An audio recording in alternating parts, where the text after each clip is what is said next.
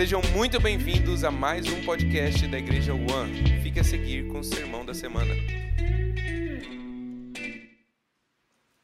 Vocês estão felizes, gente? Vocês estão bem? Mais ou menos. Vocês estão cansados do calor? Sim. Vai chover hoje. ah, prazer. Boa noite. Seja bem-vindo. Meu nome é Henrique. Faço parte presbitério aqui da Igreja João São Paulo. Ah, esse sou eu. É isso aí. E queria só saber quem está visitando a gente pela primeira vez. Você pode levantar sua mãozinha bem rápido para eu saber quem você é. Legal. Seja bem-vindo, viu, gente? Amo vocês. Isso aqui é a nossa casa. E é isso. Estou bem empolgado para poder compartilhar com vocês a mensagem de hoje. Compartilhei pela manhã. Eu não sei se o tema que eu dei a mensagem é o mais, o mais adequado, mas depois o pessoal da mídia coloca um título legal aí na mensagem. ai, ai. Eu confesso que eu estou muito ah, contente e feliz por estar falando isso aqui hoje com vocês, ter a oportunidade de compartilhar, e eu oro e espero para que o teor dessa mensagem, a, o conteúdo dessa mensagem, ela possa encontrar lugar de repouso no seu coraçãozinho, nessa manhã. Não somente uma informação, né? Uma informação na sua mente, uma nova coisa a, a ser ouvida, algo, na verdade não é nem algo novo que eu vou falar. Na verdade, é uma coisa muito simples, muito velha, até um pouco antiga. E se for ver, as pessoas podem até ter uma conotação de antiquada falar sobre isso. Mas eu oro para que Jesus possa fazer algo que eu não sou capaz de fazer. que é mudar a sua vida. então, é isso. Vamos lá, então. Vocês estão comigo? Vocês estão bem, gente? Eu estou sentindo vocês meio cansados hoje. Vocês estão cansados hoje? Mas é feriado. O Marquinhos fez assim, ó. Quem vai viajar amanhã? Ninguém, no one. Caraca. Vocês vão fazer o quê? Sim, ficar em casa? Mimi. ai, ai, eu vou trabalhar amanhã, isso sim. Bom, vamos lá. Gente, eu queria compartilhar com vocês. Como eu falei, né? O tema é meio brega, mas. É, amém. É isso. Fazer o quê? Eu tenho passado por algumas coisas da minha vida faz uns. Eu diria que uns dois a três meses assim.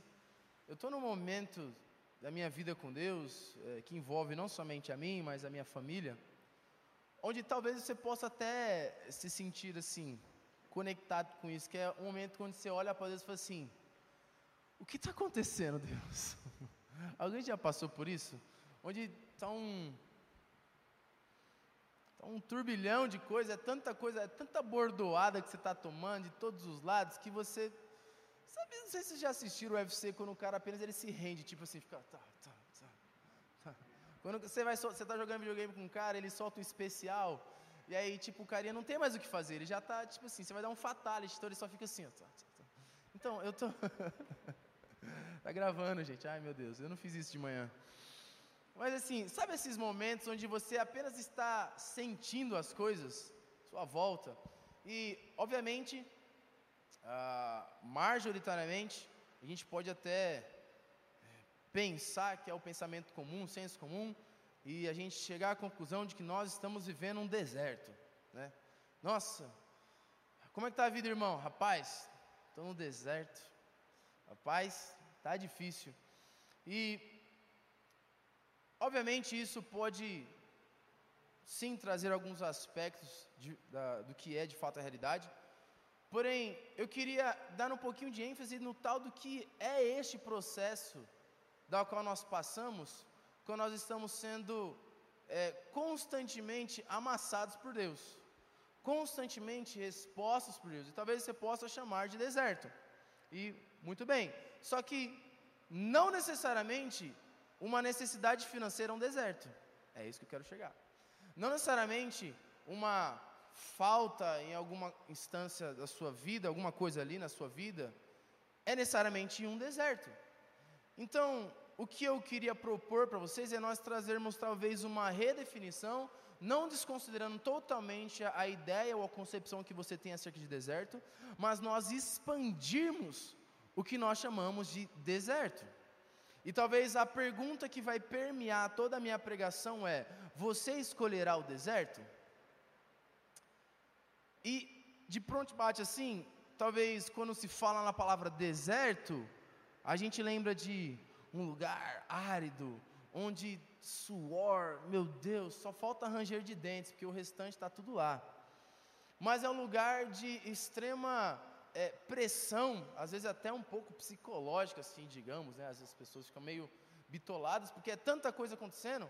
Mas eu queria dizer para você que talvez isso que você chama por deserto, talvez não seja em si o deserto, mas uma coisa que talvez aconteça quando você está no deserto.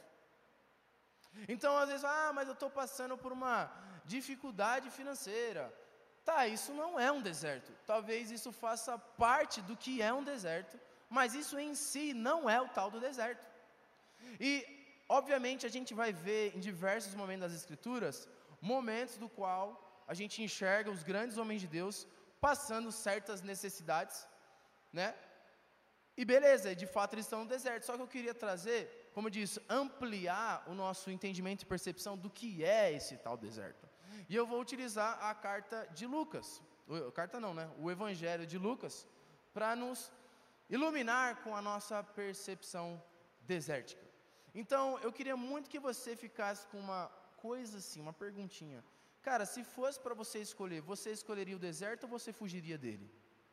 Se fosse, se tivesse um deserto à sua frente, você escolheria passar por ele ou habitar nele?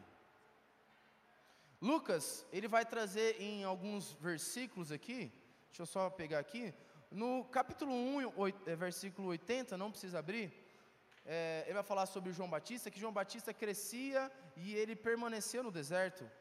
É, Lucas 3, 2 também é a mesma coisa. Depois a gente vê Jesus 4, 42, depois 5, 16, tudo isso em Lucas. Lucas começa a trazer uma conotação positiva, indo de contra o nosso pensamento de que nós achamos ser o tal do deserto. Lucas ele vai elucidar aqui nas, nos seus versículos, dizendo que talvez não é somente isso que a gente acha que seja deserto. Na verdade, o deserto é o lugar onde nós nos encontramos com a palavra de Deus. Muito mais do que uma instabilidade financeira, uma instabilidade emocional, uma instabilidade, seja o que for que você ache por deserto, Lucas vai dizer: não, não, Talvez isso seja um pontinho do que acontece, mas isso não é o deserto em si. O deserto nada mais é do que o lugar onde nós queremos nos livrar de todas as distrações e entrar no lugar. E detalhe, deserto, deserto, vamos dizer o que não é deserto, solidão. Não é você, agora vou, vou, vou, vou, entrar no deserto, vou falar mais com ninguém, vou virar um eremita. Não é isso que eu estou falando. Deserto não é você abandonar a sua família e você ficar sozinho. Deserto também não é você abandonar o lugar onde Deus te plantou, simplesmente porque agora você ouviu uma palavra deserto. Não, não, não. Isso não é deserto. Mas quando a gente olha para a carta, de, eu estou com cisma de falar carta, mas o Evangelho de Lucas, a gente vê essa conotação positiva que, na verdade, o deserto é simplesmente onde os profetas são formados e a palavra de Deus encontra o homem de Deus. É o lugar onde nós somos modelados por Deus. É um lugar onde nós desenvolvemos um senso de fraqueza. É um lugar onde nós não precisamos lutar, como Raul falou, contra Deus e nós permitimos apenas que Deus nos vença. Basicamente, é uma outra palavra para dizer: eu quero permanecer diante de Deus, no conselho de Deus. A gente pode até talvez dizer que o deserto é o tal do lugar secreto, né? Sim, se a gente for colocar em algumas palavras, o lugar onde nós nos deparamos com, ah, não tem mais distrações. O que fazer nesse lugar então?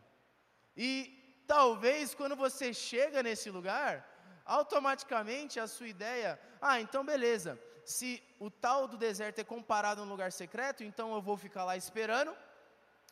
E quando a palavra do Senhor vier até mim, eu saio desse deserto. Só que eu vou dizer, não saia do deserto, irmão.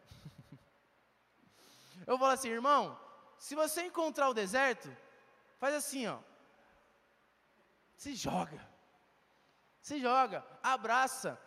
Não queira sair do deserto. Ai, Jesus, Henrique, você está falando. É isso, é isso, é literalmente isso. Se você está se deparando com uma realidade onde Deus está te expondo, onde Deus está te forjando, por que você vai querer sair desse lugar?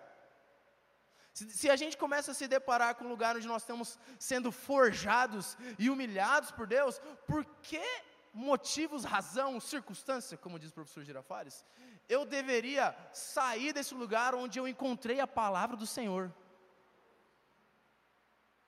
O deserto não é um lugar de transição, é um lugar de habitação.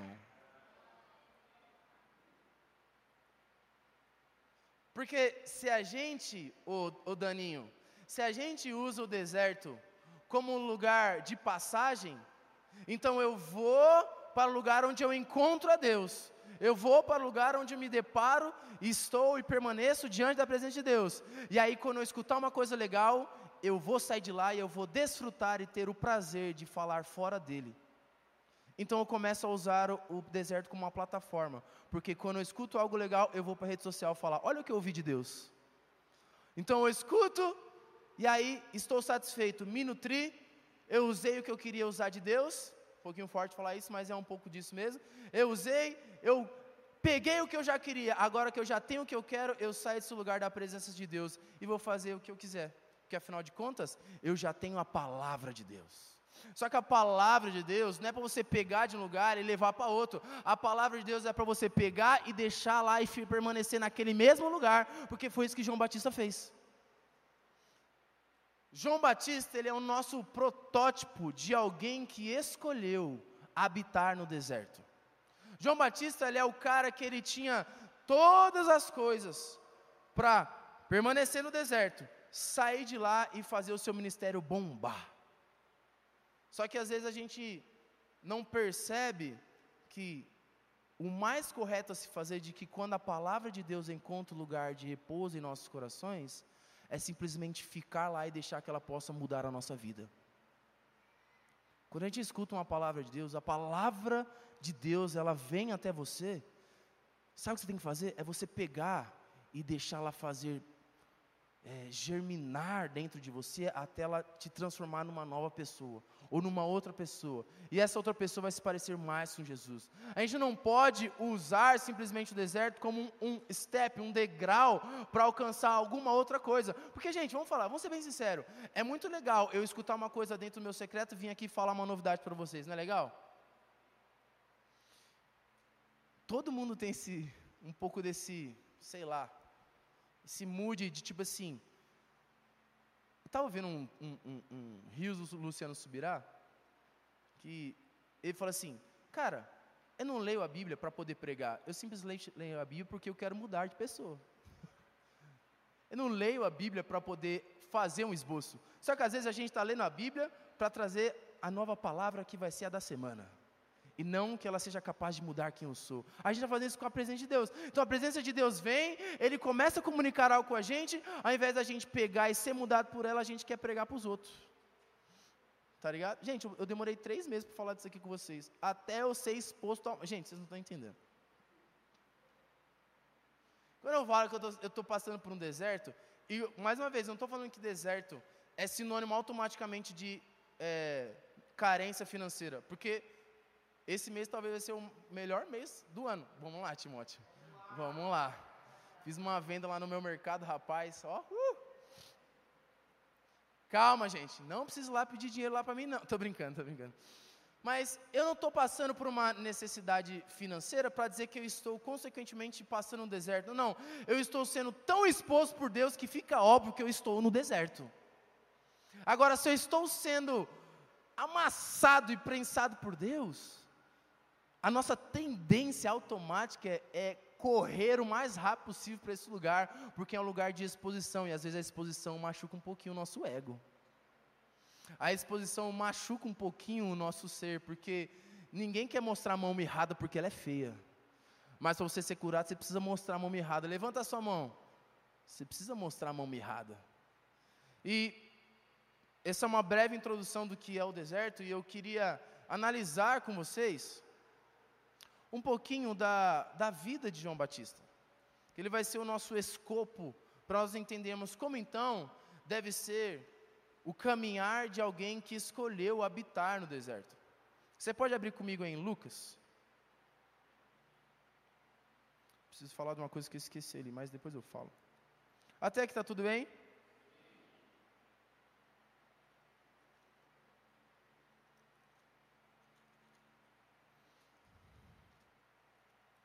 Lucas, no capítulo 1 mesmo.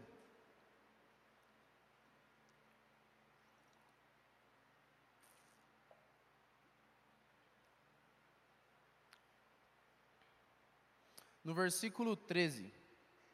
Fala assim: Mas o anjo lhe disse: Não temas, Zacarias, Zacarias, porque a tua oração foi ouvida, e a tua esposa Isabel te dará um filho, e tu chamarás o seu nome de João, e tu terás alegria e regozijo, e muitos se alegrarão com o seu nascimento, porque ele será grande à vista do Senhor, e ele não beberá vinho nem bebida forte e será cheio do Espírito Santo, já desde o ventre de sua mãe, e converterá muito dos filhos de Israel ao Senhor seu Deus. E ele irá adiante dele no espírito e no poder de Elias, para converter o coração dos pais aos filhos, e os desobedientes à prudência dos justos, tornar pronto um povo preparado para o Senhor. Cara, aqui a gente vê um pouquinho da do anúncio do nascimento de João Batista. E como eu falei na pregação lá do, do retiro, o anjo Gabriel ele aparece três vezes. Um, para falar com Daniel sobre os eventos do fim. Um, agora, segundo, para falar com Zacarias sobre João Batista. Depois para Maria para falar sobre o nascimento de Jesus. Então, assim, eram, eram muito precisos os momentos da qual ele aparecia. Então, imagina que você tem um filho, aparece um anjo e fala assim, ó, o teu filho vai ser o cara. Basicamente é isso. O teu filho vai andar no espírito e no poder de Elias para converter o povo de Israel. Ó, oh, oh, Rick, a Zoe, ela vai crescer, se fortalecer. Já fiz assim, ó. E mano, ela vai ser, ela vai tocar a nação do, ela vai ter uma mensagem para o Brasil. Ela vai ter uma mensagem que vai mudar a nação brasileira. O quão feliz você ficaria com isso? Uh, meu Deus, meu filho, minha mulher, né, sei lá. De repente, meu filho vai ser o cara que vai anunciar a vinda do Messias. Então, esse, era mais ou menos o contexto, o background ali de, do tal do, do João Batista. E eu queria só ler mais algumas credenciais aqui, que é assim, ó. João Batista, primeiro, ele é filho do sacerdote Zacarias, como a gente leu aqui. Gabriel falou do seu nascimento. Lembrando que Gabriel falou de Jesus, dele para Daniel. Terceiro, ele estava na sucessão sacerdotal. Quarto, ele foi cheio do Espírito Santo desde o ventre. E quinto, que eu acho que talvez seja o mais importante. Jesus olha para ele e fala assim, ó, ó, a Zoe, calma, esse aqui é só um parênteses. A Zoe, Ricão, dentre os nascidos de homem, não há um profeta maior, uma profetisa maior que a Zoe. Gente, olha só o calibre desse cara. Vamos lá, quem gosta de Moisés? Eu gosto de Moisés. Vou, vou apelar. Quem gosta de Davi? A igreja inteira, glória a Deus. Ele simplesmente falou assim: ó, então, Elias, muito legal. Moisés, homem de Deus. Davi, homem de Deus. Samuel, homem de Deus, ungiu Davi. Beleza. Noé. Abraão. É meio quase que uma heresia, né? Tipo assim, caraca, Abraão, né? Porque. Mas é Jesus que está falando. Legal, esses caras são homens de Deus, mas João, dos nascidos de mulher, não há ninguém maior que João. Ele é verdadeiramente o brabo, ele é o cara. É, esse era o rolê de João Batista. João Batista, se não era um. eu falei, brinquei hoje de manhã. Se ele não era o top 10 da nação, pelo, ele deve ser consequentemente um top 3. Ali facilmente. Facilmente o top 3 ali da, do, de Jerusalém, o homem de Deus. Gente, imagina, silêncio, não estava rolando o sacerdócio. De repente Deus encontra um cara que estava habitando no deserto, enquanto estava corrupção, é, é, é, o sacerdócio envolvido com política, aquela bagunça toda. Deus não estava falando mais nada. De repente, não, não, não, peraí. A palavra de Deus veio até João Batista. Essa era a moral desse cara. João Batista ele tinha todos os aspectos para ser o cara do momento. Só que João Batista, no, no, no versículo 80, se você quiser abrir aí no. Vira a sua página, no, no capítulo 1 ainda, diz assim, ó. E o menino crescia e se fortalecia no espírito, e estava no deserto até o dia de se mostrar a Israel. Estava aqui escrito. Basicamente, João, ele tinha a como é que fala? A possibilidade de se engajar na sucessão sacerdotal para ministrar no templo. Ele era de uma linhagem sacerdotal. Só que, mediante a tudo isso que estava acontecendo, todo esse rolê todo, ele escolhe ir para o deserto e ficar lá. E ele fica por 30 anos no deserto. Fala comigo, 30 anos. 30 anos sendo forjado por Deus no deserto. Deus, ele é um Deus muito paciente, é muito engraçado. Porque ele demorou 40 anos para esperando 40 anos para aparecer para Moisés. Ficou, acho que Davi esperou cerca de 15 anos até. Deus é um Deus paciente. E é muito engraçado que a paciência de Deus, ela vai muito contra o nosso emergencialismo, né? E não há nada mais humilhante, pelo menos para mim, do que você receber uma palavra de Deus e de repente falar assim: você não está pronto ainda. Mas eu recebi uma palavra de Deus, mas você não está pronto ainda, te espera. Não há nada que te rebaixe mais e te lembre de que você é um miserável, pobre, segue nu, do que você receber uma palavra da boca de um profeta. Mano, as suas músicas vão tocar nação, e não sei o que, você vai cruzar o Atlântico, e não sei o que, você vai ser um homem de Deus. Aí você fala assim: meu Deus, é agora, é agora. Aí você fica 30 anos. Essa, essa espera, ela não é passiva, tipo, ficar esperando. Não, não. Ele não ficou simplesmente vou esperar e vou viver a minha vida normal. Porque muitos de nós talvez escolheríamos viver uma vida normal. Muitos de nós talvez, ah, se Deus eu sou o cara da vez, eu sou o sacerdote que vai assumir o rolê do templo, eu vou me engajar, vou ser ali o talmidim de um rabino, vou esperar um tempo, quando chegar a minha hora, ah, vou ser o sumo sacerdote. Vou ministrar o povo, vou ministrar a Deus, porque talvez essa lei é natural. Só que ele falou assim: não, não, não, não. Não é isso que eu quero. Deus está me chamando para um lugar onde a palavra dele pode encontrar repouso.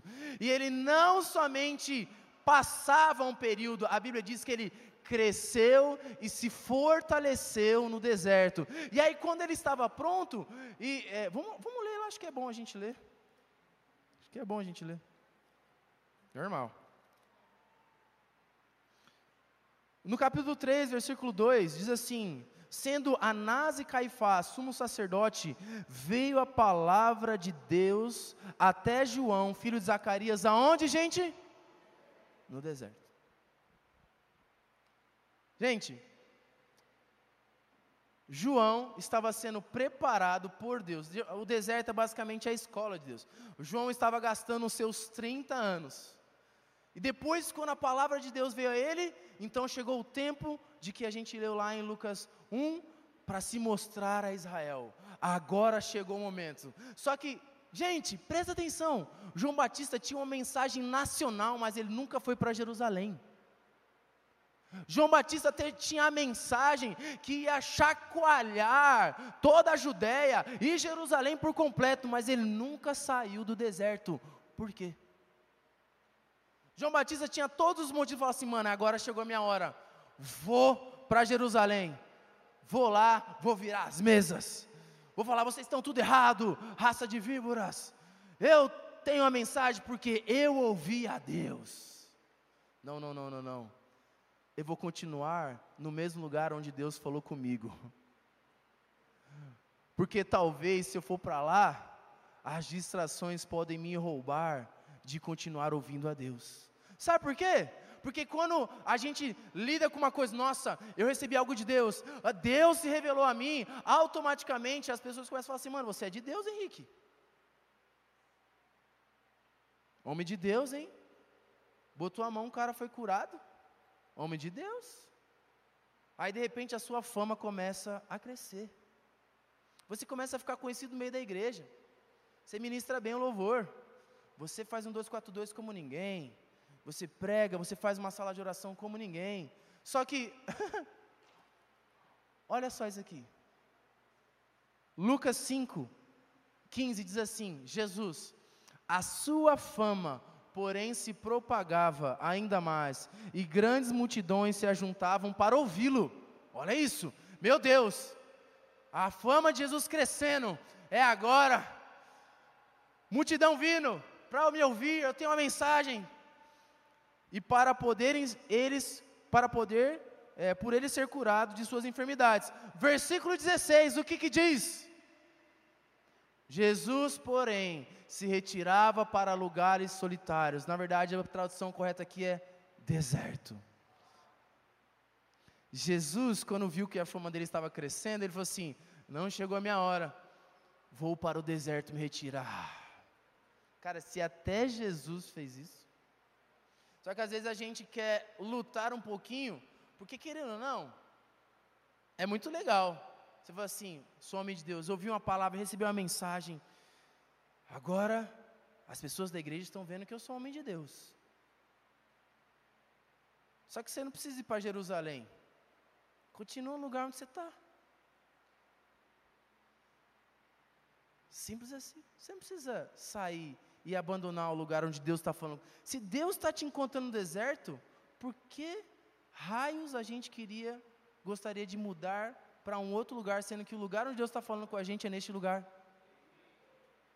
Se Deus está comunicando com a gente aqui, por que eu vou querer sair? E foi exatamente isso que João fez. Cara, Deus está falando comigo aqui, eu vou ficar aqui. E aí o povo vinha até ele. Maluquice, não faz sentido nenhum. Então esse era o cara, João Batista. Só que quando a gente começa a olhar, Deus investiu 30 anos. Deus investiu 30 anos para o rendimento dele só valer seis meses. Puxado. Imagine você ficar sendo preparado por Deus durante 30 anos. Anjo apareceu, teu pai vivia falando de história. Deus se apareceu por você no deserto. Deus te falou que o filho dele estava vindo, que você ia preparar, você ia ser um amigo noivo. E quando você começa o ministério, o teu ministério começa a cair. quando você começa o teu ministério, o teu, teu ministério começa a acabar. Ai, ai. Porque não é sobre João, é sobre quem ele estava preparando o caminho. Não é sobre o seu ministério, não é sobre o que Deus falou com você, não é sobre o que Deus te deu, não é sobre a palavra que está sobre você, é sobre preparar o caminho para uma outra pessoa brilhar. O ministério de João caiu porque talvez em algum sentido isso poderia ofuscar. Ele sabia, eu não quero atrapalhar, eis o Cordeiro de Deus. No mesmo momento que ele começa a falar assim, ó, eu sou a voz que clama no deserto. O que está descrito lá em Malaquias é sobre mim. Eu, eu sou a voz que clama no deserto. Eu estou preparando o caminho.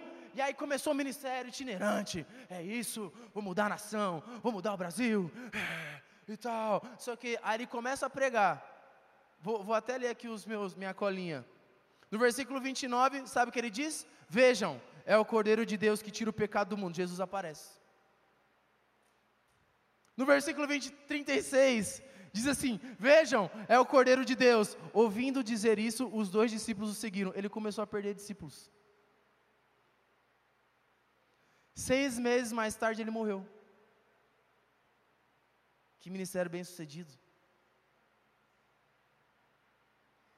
Comecei a proclamar a mensagem que eu, eu demorei 30 anos para proclamar.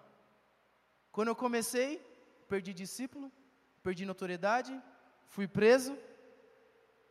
E é engraçado, Jesus nem fez um motim para tirar ele. Jesus não fez uma rebelião para tirar, afinal era também seu primo. Nossa, que maldoso Jesus é. O cara que estava preparando o caminho para Jesus, Jesus nem tirou o cara da prisão. E gente, vou ser bem sincero com vocês.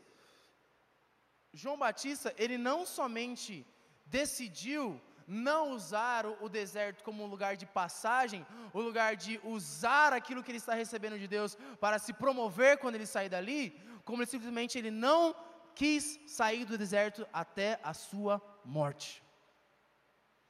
Um cara chamado F.F. Bruce, um cara muito renomado na academia, e um outro historiador também, putz, é, tem um livro assim, bem grandão, a História dos Hebreus, Flávio José, vai dizer que o lugar aonde João Batista foi preso quando ele falou lá da, de Herodes, ficava ao lado do Mar Morto, num deserto.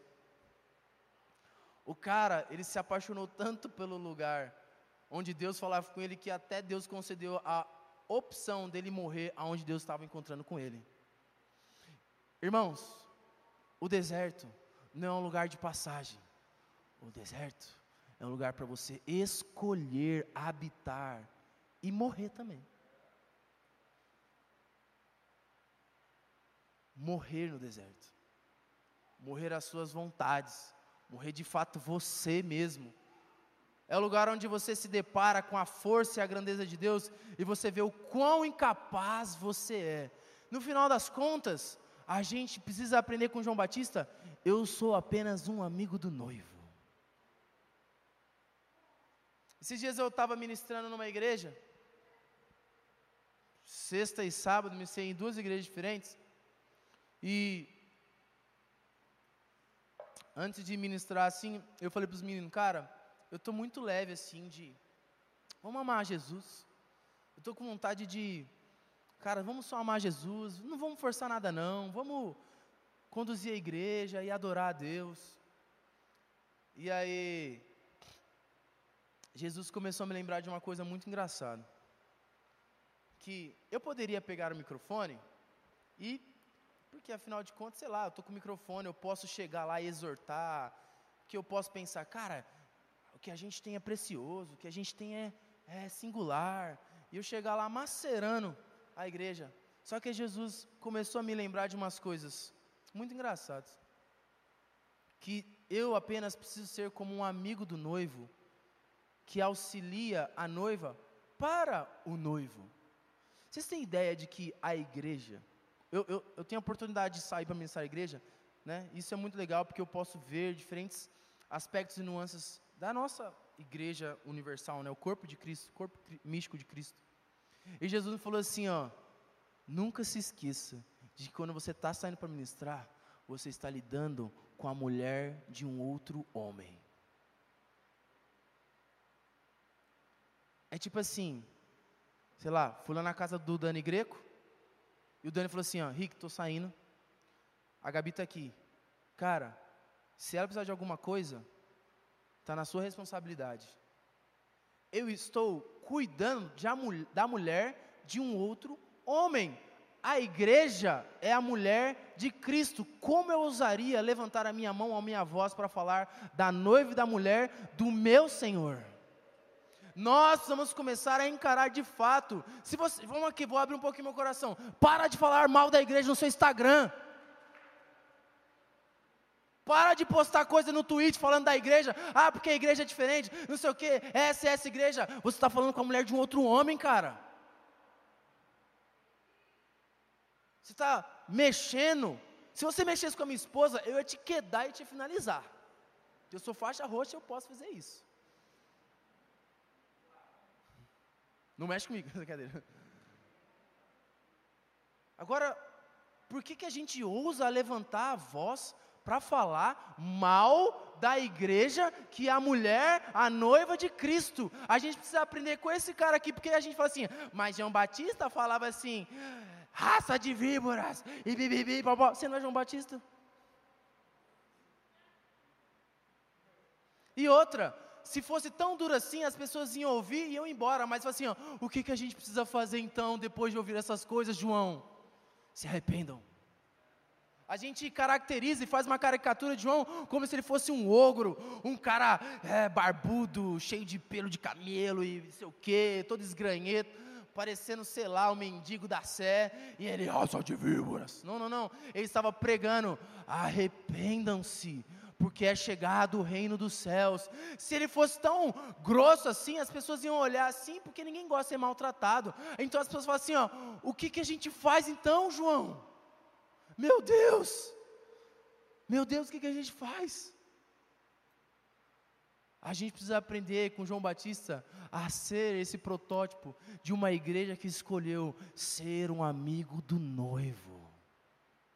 Escolher habitar no deserto e ser forjado, nem que seja 20, 30, 40 anos. E se o seu ministério durar apenas dois meses, não tem problema. Porque assim que João começou o ministério dele, assim também ele começou a acabar com o seu ministério. Gente, João, e aí já estou indo para o ponto 3 da minha pregação, porque não somente o lugar de preparo e de encontrar e saber que a minha recompensa não está quando eu prego para as pessoas e elas me ovacionam, ovacionam. Não, a minha recompensa é permanecer nesse lugar e o Senhor ser a minha recompensa. A recompensa de João não era ouço um negócio legal, prego e legal. Não, não, não, não. Ouço, permaneço, proclamo no mesmo lugar e o Senhor continua sendo a minha recompensa. Mas Henrique, João, ele comia mel e gafanhotos, e aí, cara, eu falei, não vou entrar no mérito se era gafanhotos literalmente, se não era. Talvez o deserto, como eu falei, não é, é, talvez não, né? O deserto não é esse lugar de escassez. Não é esse lugar. Mas talvez no deserto você encontre esse período. Que foi isso que aconteceu com Elias. Mas também, no mesmo lugar que Elias encontrou dificuldade, os corvos o serviram. No mesmo lugar onde João estava, ele se alimentava de mel silvestre e de é, gafanhotos. Então, não estou excluindo o fato de nós, dentro do deserto, nós temos tempos de escassez. Mas eu vou ser bem literal, igual eu falei para a menina lá. Mas também é no deserto que a gente vê um oásis, tipo assim, do nada. Gente, é no deserto onde o povo estava peregrinando no deserto e de repente se depara um Canaã. Então, né, no deserto tem isso. Mas, João não somente estava sendo preparado, tipo assim, ó, João não ficou 30 anos para se preparar para ser um pregador, gente. Não é isso. João não gastou 30 anos esperando, se preparando para ser um bom pregador para a nação de Israel. Não, não. Ele esperou 30 anos para ser um bom mensageiro, um bom amigo do noivo. Se era para pregar, beleza. Se não fosse para pregar, ele continuaria fazendo o que Deus falou para ele fazer, permanecer no deserto. E às vezes, ne... e às vezes nesse lugar, de fato nós vamos encontrar cinco, cinco, sim, circunstâncias adversas que pode até nos machucar e nos ofender. Só como falei, João, ele não apenas morreu no deserto, mas ele já estava tão fraco e tão frágil diante da grandeza de Deus que as coisas não mais ofendiam ele as coisas não mais entristeciam ele, era quase que um cara morto, ele só estava querendo cumprir aquilo que Deus falou para ele fazer, ele não estava interessado se ele ia hypar, se ele ia ser convidado por Jesus, porque, gente, se tem um cara que deveria ser o cara, é João Batista. Só que João Batista, presta atenção, ele decidiu não se ofender com Deus. Ele decidiu não se ofender com Jesus. Vamos lá. Gente, quais são as credenciais de João Batista? Predito pelo anjo Gabriel, linhagem sacerdotal, cheio do Espírito Santo desde o ventre. Dos nascidos de mulher, ninguém é maior que ele. Gente, se tu fosse o técnico da seleção, tu não escalaria ele não? Mano, ele era um dos caras mais influentes tanto que por isso que ele foi preso. Ele é tão influente que ele falou um negócio e ele foi preso. Mas João ele estava tão quebrado diante do Cordeiro que ele não se importou quando ele começou a perder discípulos. Ele não se ofendeu se Jesus estava roubando os discípulos dele, entre aspas. Ele não se ofendeu. Ele não se ofendeu quando Jesus nem foi tirar ele da cadeia. Ele não se ofendeu. Gente, João Batista, ele tinha o melhor currículo da época. O cara mais preparado teologicamente. Ele reconheceu que talvez muitos fariseus não reconheceram. Ele soube, eis o Cordeiro de Deus. Ele tinha a Bíblia, mano. Ele sabia que ele era o cara de, de Malaquias. Eu sou esse cara de Malaquias. Ele era ungido. Aí de repente, Deus, Jesus falou assim: ó, vou começar uma parada. Vou começar uma coisa chamada igreja. Vou escolher os meus discípulos. Um pescador, um coletor de impostos, uns caras que estavam andando por aí. E ele, Jesus, gente, vocês têm ideia que Jesus não escolheu o cara mais brabo da época? Jesus estava nem num círculo pessoal dele. Tipo assim, por quê? Talvez se a gente fosse Jesus, a gente escalaria João para ser o, o fronte. Pedro, esquece daí, tu não sabe de nada. João.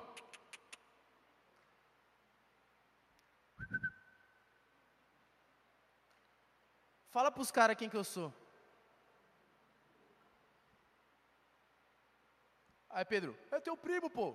Não, mano, calma. Deixa o homem falar. Deixa o homem pregar. Era o cara mais embaçado. E Jesus sequer convidou para ele a participar do seu círculo de discípulos. Jesus poderia ter escolhido ele para falar assim, ó, ó, pessoal, vamos todo mundo aí seguir João aí, Ó, eu estou voltando aí, ó, e João vai ficar na, eu estou indo embora, João vai ficar na função aí. Só que, não, só que não. João tinha todas as razões para se ofender com o Filho de Deus, mas ele não pestanejou. Ele não apostatou, ele falou assim: é para isso que eu vivi 30 anos, para esse momento. E se eu fui só uma aparição, para preparar e depois eu tive que dar espaço para ele. Amém. Importa que ele cresça e que eu diminua.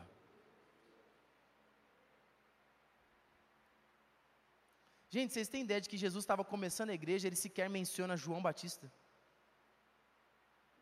Gente, começando a igreja, o que ia revolucionar a parada. Judeus e gentios, é importante frisar, judeus e gentios, gentios sendo enxertados, nos judeus. Glória a Deus, aleluia. Romanos 11, vamos de Romanos 11. Jesus estava começando. E o cara esqueceu do cara lá na prisão, gente. O cara morreu. Nem tirou ele. Poderia falar assim, pessoal, vamos lá fazer um negócio. Porque eu preciso de uma peça-chave. Eu sei que a gente tem Gabigol. Eu sei que a gente tem Vini Júnior. Mas o Neymar precisa estar na seleção. não, não, não, não. João tinha todas as coisas possíveis para se ofender com o Filho de Deus, mas ele escolheu não viver em ofensa. Ele escolheu não ficar frustrado porque ele saiu do hype. Igreja One, vamos lá, vamos trazer praticidade para a gente. A gente é uma igreja boa? A gente vira e mexe fica falando assim, que a gente está seguindo a nuvem. A gente tem umas músicas legais. Parênteses, dia 21 aí. Dá uma moral lá pro, pro ministro lá, que é o pior ministro do Brasil. Dá uma moral lá para ele. Fecha parênteses. A gente tem umas músicas que tocam a nação. A gente tem igreja até em Londres. A gente tem igreja imperatriz. A gente tem cinco igrejas. A gente tem o Alessandro Vilas Boas no nosso time. A gente tem o Gabriel Cantarino. A gente tem o cara do Permanecerei. É, gente, aí vocês estão ligados lá na igreja, os meninos faz espontâneo vira hit. Dá um dó menor, ó. Uh, dó menor não, lá menor, ó. Os meninos já estão compondo a, a próxima Yeshua. Vim lá da minha igreja, ó. A gente é uma igreja boa. A gente está aqui maior tempo lá botando aqui, perseverando, ouvindo a Deus e tudo mais. Igreja One. Olha os meus olhinhos aqui. A gente é muito bom. Mas se Deus não chamasse a gente para fazer parte do que Ele está fazendo de novo, como é que você ficaria? Como é que você se sentiria? Se nação brasileira sendo tocada, avivamento, e a gente aqui na nossa igreja, comungando, adorando a Jesus, nosso ministério caindo, será que nós continuaríamos a escolher o deserto? Ou nós estaríamos atraídos pela fama e pelo hype do que está acontecendo? Será que você escolheria mesmo? Deus fala assim, galera, um ano legal, mas tem uns caras lá do sul, sei lá, chutei assim, tem uns caras lá do sul que vão encabeçar o um negócio. A gente poderia falar assim, e a gente, Deus, estamos fazendo sala de oração há tanto tempo, estamos pregando há tanto tempo, mas não foi isso que João Batista fez. Você quer ser um protótipo de João Batista? Você quer? Você precisa estar pronto para ser fraco diante de Deus. Porque somente alguém que deseja não ser corrompido pelo aquilo que e a sua fama crescia, mas ele se retirava para o deserto. A gente tem uma mensagem nacional. A gente tem uma mensagem que pode tocar o Brasil. E se Deus não escolher a gente, nós escolheríamos continuar habitando no deserto ou gostaríamos de fugir atrás do avamento que está acontecendo lá fora? Vocês estão entendendo o que eu quero dizer, né? Avamento lá fora. Como é que você reagiria? João Batista não se ofendeu. Porque ele já estava morto há muito tempo no deserto, porque Deus. E aí vem uma coisa que a gente leu e a gente não se atentou. No versículo 80, de novo 80.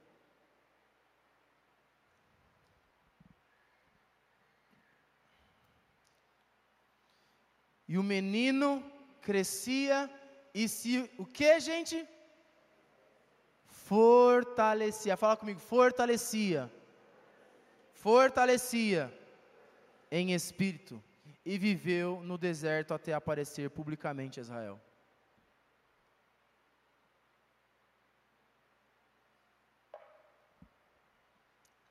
A gente passa lendo isso aqui, ah, o menino cresceu e tal, mas, e cresceu ficando forte no espírito.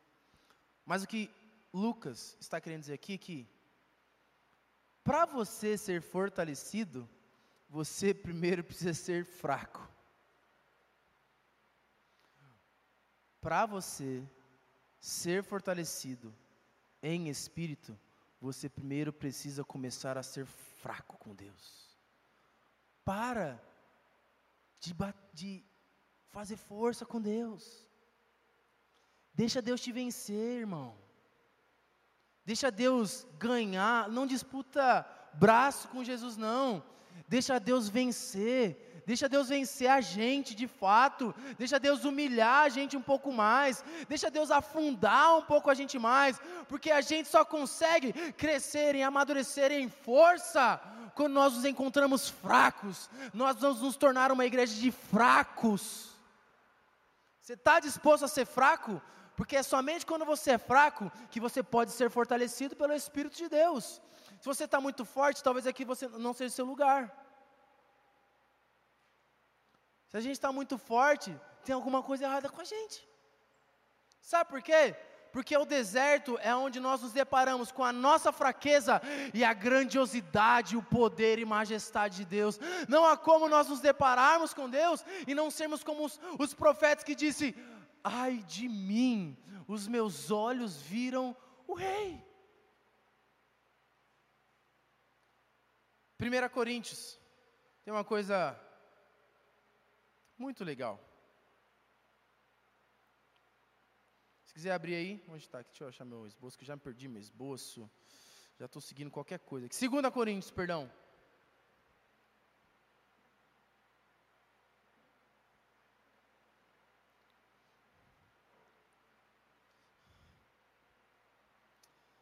Segunda Coríntios 12, 9 diz assim: Mas ele me disse: A minha graça é suficiente a você, pois o meu poder se aperfeiçoa na sua fraqueza.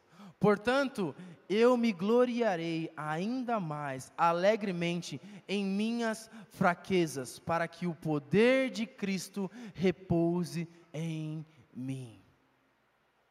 A palavra do Senhor só encontrou a João no deserto porque ele estava sendo exposto durante 30 anos e ele estava dizendo: Eu preciso de Deus, eu sou fraco. Falar que nós somos fracos é nós admitirmos que nós não conseguimos pela nossa força do braço. Falar que somos fracos, eu não estou falando de pecado, não, gente. Eu estou falando de você ser fraco diante dos seus irmãos e dizer: eu não sei como fazer isso, eu não sei como fazer igreja, eu não sei como ser bom discípulo, eu não sei como seguir a Jesus, eu preciso de ajuda, porque querendo ou não, a gente volta lá para Mateus 5: o reino dos céus é composto de que? Homens e mulheres quebrados, porque bem-aventurados são os pobres de espírito, porque deles é o reino dos céus, o reino dos céus é composto por homens e mulheres quebrados diante de Deus, cara. Não, vocês não estão comigo não. Não estão comigo não. Vocês não estão comigo não. Vamos parar de ser forte. Vamos parar de ser forte, demonstrar que a gente sabe. Não, a gente não sabe de coisa nenhuma. A gente começou agora. Tenho 28 anos. Você tem 30 anos. Você tem 50. A gente não sabe como fazer, eu não sei o que dizer, eu não sei o que fazer, mas tem um zelo que consome os meus dias. Essa precisa ser a nossa canção. A gente não sabe fazer igreja, gente. A gente não sabe discipular. Sem Deus a gente não sabe fazer nada. Porque a gente continua querendo ser forte e mostrar forte para os outros. Por quê? Isso não é a decisão de alguém que decidiu escolher habitar no deserto e, e, permitir que o seu poder se aperfeiçoe na minha fraqueza. Para que você seja aperfeiçoado, você precisa mostrar vulnerabilidade, fraqueza, pobreza e dizer: Eu não sei. Você não sabe, eu não sei.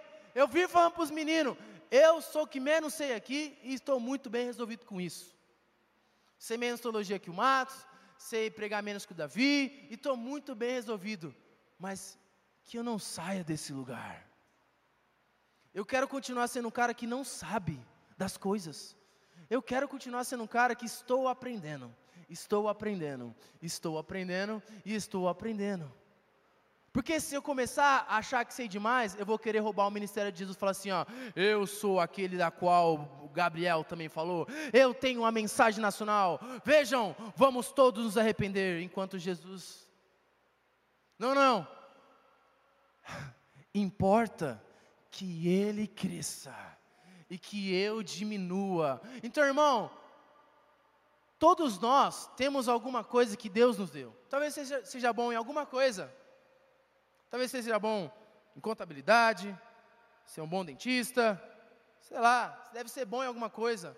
Pode ser bom no seu trabalho, mas quando é em aspectos da vida cristã, não seja bom em nada não.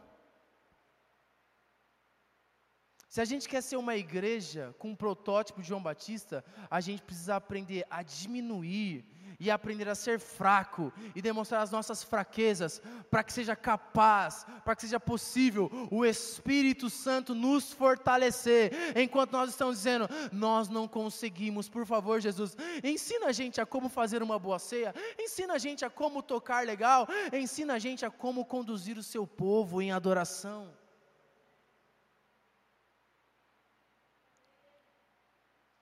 Tem uma frase muito boa Samuel Whitfield que diz assim: abraçar a fraqueza não significa abraçar a falta de intensidade, a condescendência ou a passividade, mas significa abandonar a força humana.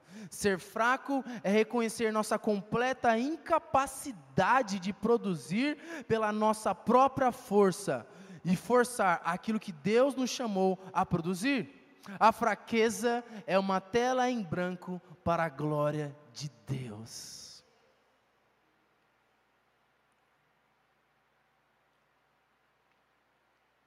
Sabe, a gente precisa olhar aonde nós estamos, o que Deus está fazendo em nós, e se de fato assim, talvez essa mensagem não seja para a maioria de vocês, mas se um dia você começar a se deparar que Deus está querendo te conduzir ao deserto, corra o mais rápido que você conseguir em direção a esse lugar, porque é lá onde você vai encontrar Deus face a face. E não, e, e meu irmão, de verdade, de verdade, acredite no que eu estou falando. Se você encontrar a Deus no deserto, não use a desculpa de que Jacó lutou com Deus, não, que não seja necessário Deus ter que tocar sua coxa para te lembrar que você é um homem.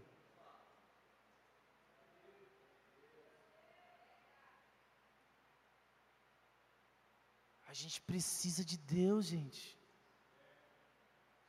A gente precisa ficar muito bem escondidinho no lugar chamado presença de Deus.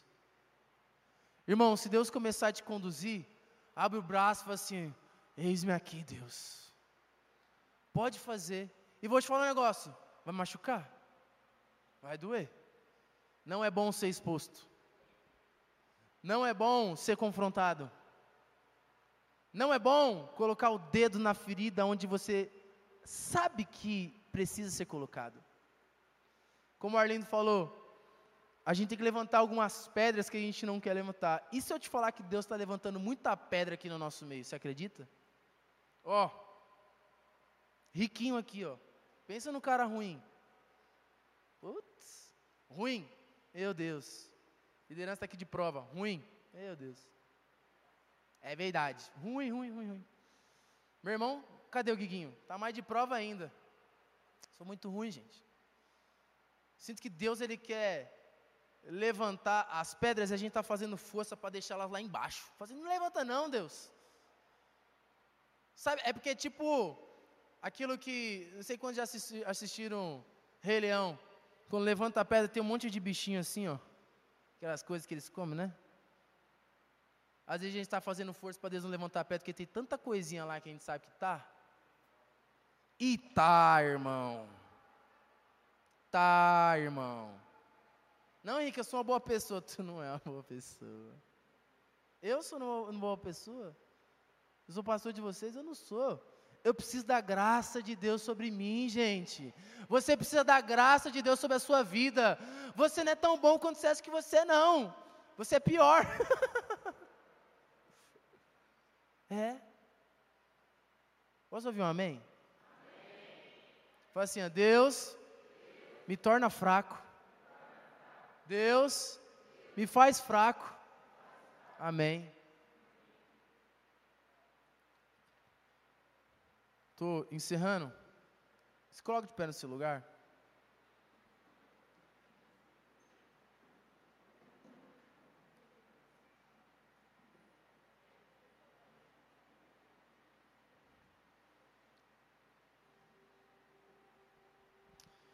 Quando Deus ele, eu quero encerrar com essa frase aqui também. Quando Deus ele começar a te amassar, começar a te preparar, lembre de João Batista que ficou 30 anos lá, na escola de Deus, e ficou só seis meses lá, pregando, publicamente. E se Deus começar a te amassar no tal deserto, se livre da ofensa. Não se ofenda contra Deus porque fez o que João Batista fez. Não fez. Ele resolveu não se ofender com Cristo, porque ele já sabia, cara, eu sou apenas uma voz que prepara o caminho para alguém da qual eu sou nem digno de amarrar, desatar as suas sandálias. Samuel Whitfield vai dizer assim: a ofensa duradoura expõe coisas escondidas. Quando expectativas não alcançadas causam uma profunda e duradoura ofensa contra Deus, isso revela que você não estava totalmente buscando a Deus. Você estava buscando a Deus e mais uma outra coisa. essa exposição é um presente de Deus para você. Quando essas ofensas vierem, você pode se voltar ao Senhor e permitir que Ele lhe cure, ou você pode nutrir a ofensa e transformar, presta atenção, suas expectativas em ídolos culturalmente aceitáveis. Como eu falei, João Batista tinha toda a razão do mundo para se ofender contra o Cristo. Ele até poderia falar assim: Caraca, lá no começo do ministério dele, lá eu batizei ele, ele não deu nenhuma moral para mim. Eu estou aqui preso. Pô, eu batizei o cara.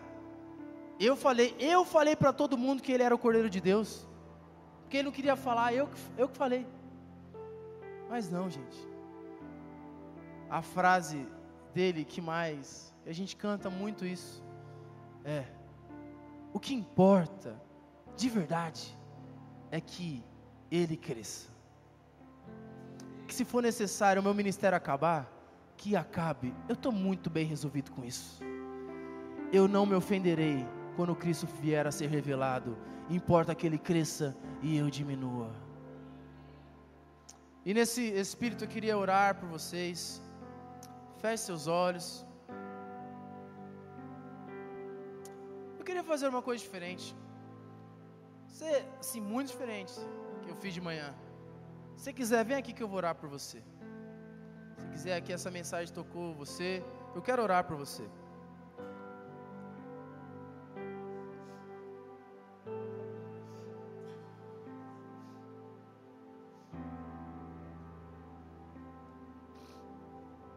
Já já a gente vai ceiar. Eu vou, de uma maneira bem rápida, eu quero impor as minhas mãos sobre vocês. Vou só impor, vou liberar. Eu oro para que Deus ele possa promover aqui um lugar ah, de cura. Que a luz de Jesus brilhe sobre nós nesta noite agora. Que Ele possa levantar as pedras e a gente possa parar de lutar com Ele. Que a gente possa deixar ser vencido por Deus. Vamos ser expostos à, à luz e à glória de Deus. Comece a orar no seu lugar aí. Diz: Deus, me muda. Eu quero parar de ser forte. Eu quero ser fraco com os meus irmãos. Eu quero demonstrar vulnerabilidade com os meus irmãos. Eu quero ser mudado pela exposição da Sua glória. Ah.